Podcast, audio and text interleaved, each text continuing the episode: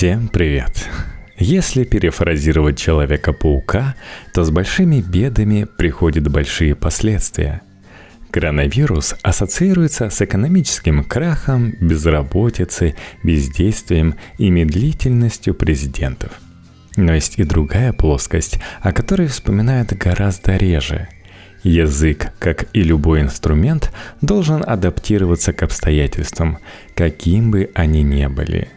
Нож рассказывает, как коронавирус неумолимо проникает в нашу речь, меняет правила общения и воскрешает давно забытые страхи – с тех пор, как вирус COVID-19 появился в новостях в декабре 2019 года, люди по всему миру успели кардинально поменять не только привычки, но и повседневную лексику.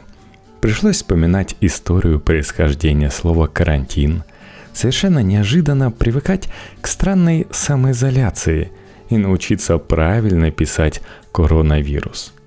Ситуация в мире крайне серьезная особенно для медработников и страдающих от нового заболевания.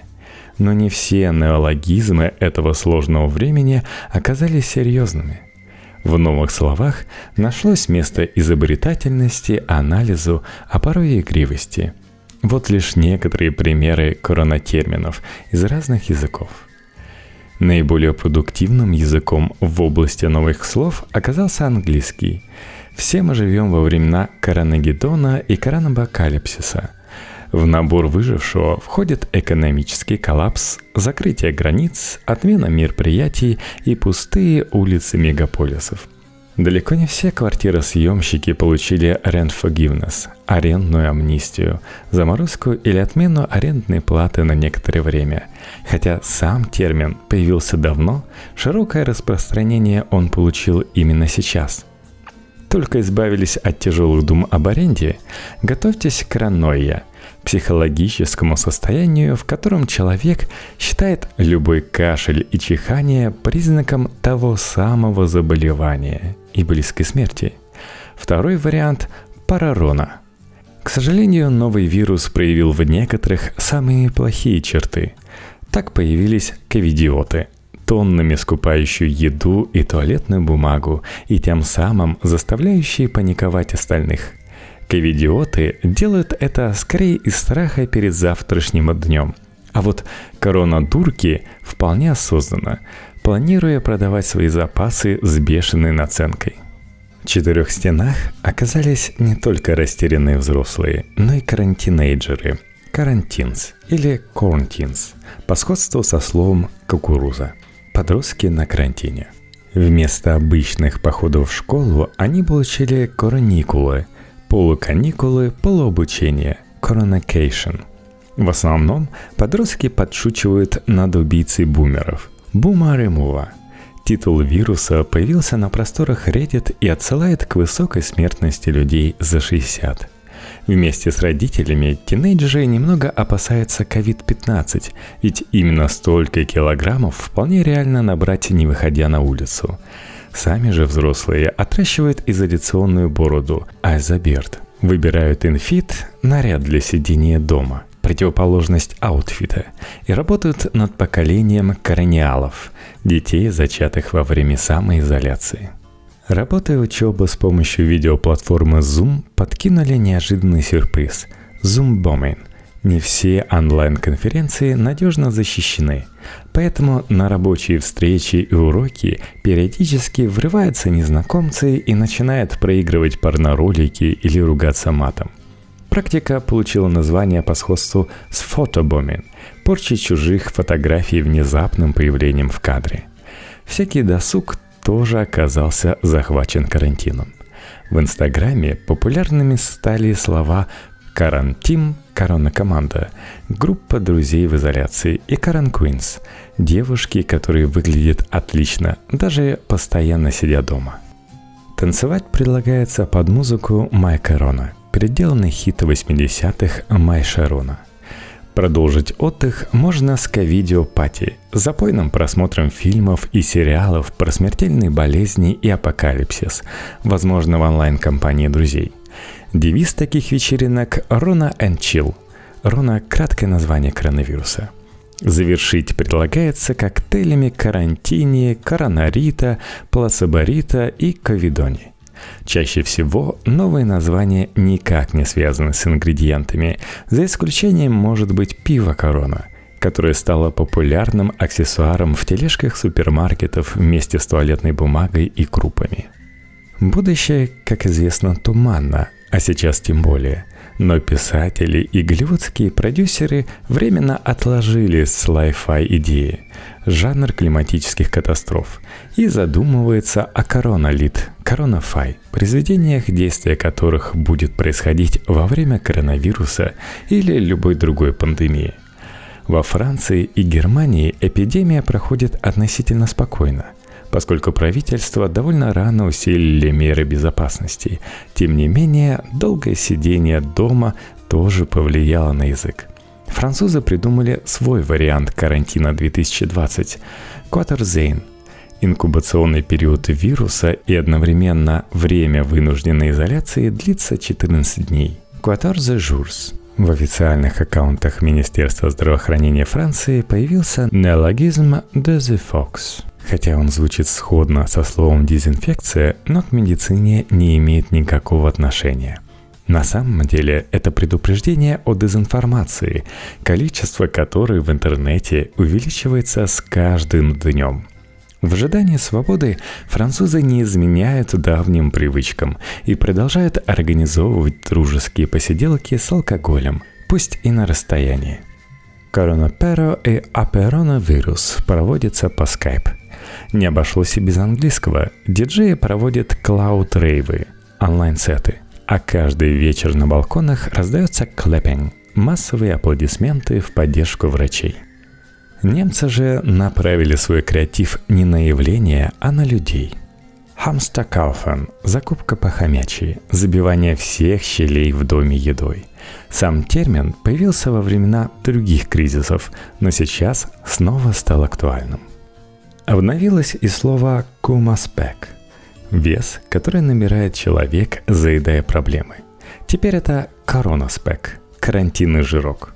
В русском языке пышным цветом расцвел и так продуктивный суффикс «к», который подарил нам удаленку, дистанционку и даже коронарку – Совершенно неожиданным образом сухой термин «самоизоляция» подхватили все лайфстайл-издания, а затем он перешел в разряд повседневной лексики. Как и в других языках, корень «корона» добавился ко многим словам, чтобы подчеркнуть важность отношения именно к этому вирусу. Корона-проявления, корона-скептики, корона-диссиденты – Сотрудник Института русского языка имени Виноградова РАН Ирина Левонтьева считает, что слово «корона» еще долго будет использоваться в негативном ключе. Италия стала одним из первых эпицентров заболевания. Поэтому неудивительно, что коронавирус быстро освоился в языке. В официальных источниках можно встретить слово «инфодемия», которое пока отсутствует в официальном словаре Итальянского института языка Тричани – ВОЗ придумала его для ложных новостей о вирусе, которые вводят в заблуждение. Что касается слова «эпидемия», то оно происходит от греческого «эпидемиус» – «над людьми». То есть, по сути, неологизм заменяет префикс «эпи» на «инфо» для обозначения большого количества информации, основная часть которой – ложь. Искатели приключений на пустых улицах итальянцы называются «персонаджи фурбетти», Любопытно, что фурбетта подразумевает хитроумность и изворотливость, а эти качества в массовом сознании только поощряются. В результате нарушители карантина становятся чуть ли не национальными героями.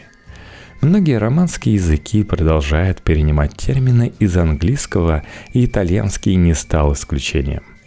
Итальянские миллениалы придумали коронадейтинг – Виртуальные свидания без перехода к физическим встречам, по крайней мере на время карантина. Хотя некоторые умудряются преодолевать эти условности и устраивают по-настоящему запоминающиеся встречи. В последние месяцы слово «локдаун» используется для ограничивающих мер по всему миру. Локдаун упорно появляется в итальянских СМИ – хотя правительство все же предпочитает «misure de contenimento» – меры сдерживания. Впрочем, такая любовь к английским терминам объяснима. Они короче итальянских, а значит будут отлично выглядеть в заголовках. Тоже касается и англицизма «smart working» – умная работа, который призван показать прогрессивность общества и развитые технологии. Итальянские власти используют его для обозначения дистанционной работы и учебы – но как это часто бывает с заимствованными словами, такое значение есть только в итальянском, тогда как в английском это work from home или remote working. Логичнее было бы говорить lavoro da remoto или lavoro distanza. Что же до школьных занятий, то здесь стоит подумать о «scuola digitale», а не о smart schooling или smart learning, столь полюбившихся итальянцам – Помимо устного общения, вирус повлиял и на цифровой этикет. Как вы заканчиваете полуформальные письма? Желаю отличных выходных, желаю продуктивной недели, желаю всего хорошего в новом 2021. Еще недавно такие пожелания были обычным делом, но теперь они вызывают только грустную усмешку. Оказалось, что даже формальная вежливость может радикально измениться, когда ежедневный информационный шум сменяется сиренами скорых за окном. Письма незнакомцам стали более личными. Классические «с уважением» или «искренне ваш» сменились на «держитесь». Письма преподавателей и студентов перешли с сухого официоза на «надеюсь, у вас все хорошо, несмотря на непростое время». Коллеги и сотрудники организации пишут «берегите себя и будьте здоровы». С одной стороны, электронные письма всегда стояли немного особняком в повседневной коммуникации.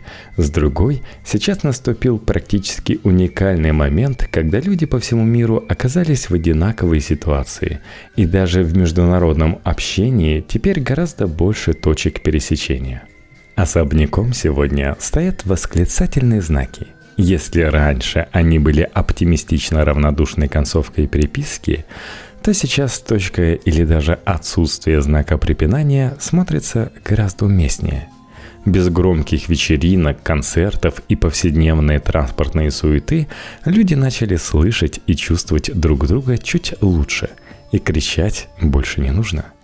В первой неделе, когда коронавирус только набирал обороты, СМИ называли его китайским коронавирусом. ВОЗ потребовалось 6 недель, чтобы официально назвать новую респираторную болезнь, появившуюся в декабре 2019 года. Такая медлительность объясняется особенностью гайдлайнов организации.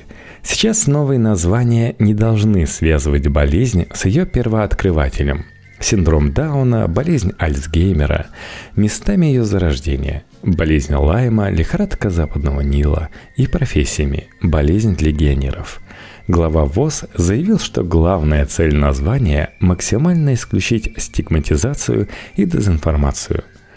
Цель, безусловно, благородная, однако к 11 февраля было уже слишком поздно – Ученые заявляют, что использовать слово «уханьский» или «китайский» по отношению к вирусу неуместно.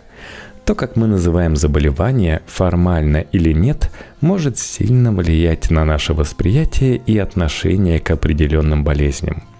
В начале 80-х годов СПИД связывали исключительно с гомосексуальными отношениями, что, разумеется, отразилось на отношении общества к однополым связям – как мы знаем сейчас, заразиться можно при любой сексуальной связи, но некоторые до сих пор считают его болезнью наркоманов и гомосексуалов. Термины с географической привязкой, вроде вируса Зика, получил название в 40-х годах по названию леса в Уганде. Или лихорадки Эбола, названа в 76-м в честь реки в Конго. Скорее всего, выбирались с благими намерениями – чтобы указать на происхождение этих заболеваний. Но для жителей Европы и США они стали ассоциироваться с далекими странами, в которых живут отличные от нас люди. На самом деле происхождение вирусов никак не связано с расой и национальностью заболевшего. Что же касается коронавируса, то американским властям особенно полюбился вариант иностранный или китайский вирус – это не случайный выбор. В глазах политиков новое заболевание, от которого еще нет вакцины и иммунитета, не просто патоген, а вторжение извне – Задолго до массового закрытия всевозможных предприятий первыми удар почувствовали именно китайские бизнесмены.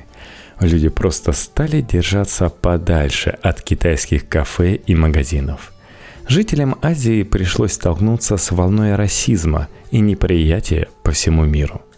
Во многих странах первого мира, особенно в США – Тяжелые болезни и микробы, в принципе, исторически ассоциируются с мигрантами. Давний стереотип о том, что приезжие только приносят заразу, выливался в долгие недели карантина перед разрешением въехать в страну или депортацией из-за болезней – Иностранцы привозили с собой преступность, бедность, аморальность. Микробам, конечно же, до этого дела не было. Они все равно проникали в страну, даже на чистых американцах, вернувшихся из отпусков. Перед тем, как микробы стали считаться главными причинами болезней, недугам часто приписывали мистический характер – Холера возникает после заражения бактериями из грязной воды, но название происходит от греческого слова «желчь», дисбаланс которой якобы вызывал эту болезнь. Тиф, который распространяет блохи и жучки, происходит от греческого «дым» из-за нарушений психики больного.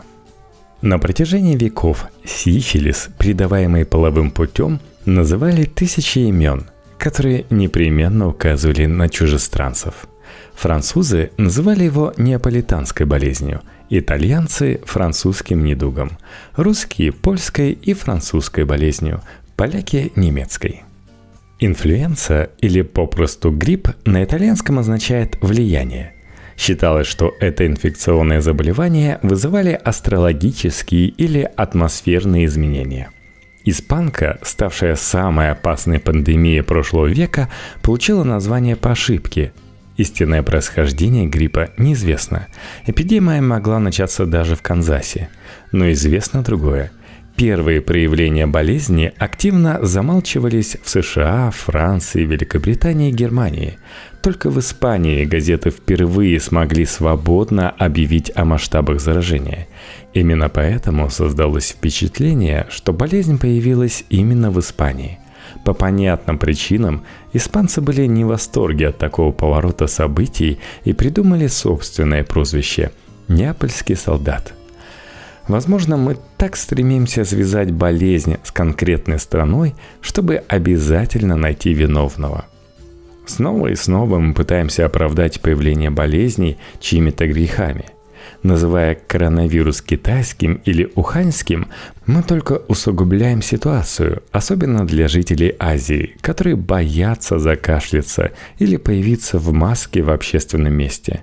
Подобное происходит после каждого крупного теракта, когда люди начинают нервничать при появлении мусульман в общественных местах. От того, что мы будем обвинять то одну, то другую страну, мы не получим ничего, кроме ксенофобии, то есть буквально боязни иного. Микробам нет дела до границ. У них нет предубеждений и предпочтений в цвете кожи. Мы все в одной лодке. Только правильные слова важны. Лишь они помогут нам оставаться хладнокровными и прагматичными, вынести окружающий хаос и сплотиться в эпоху социального дистанцирования.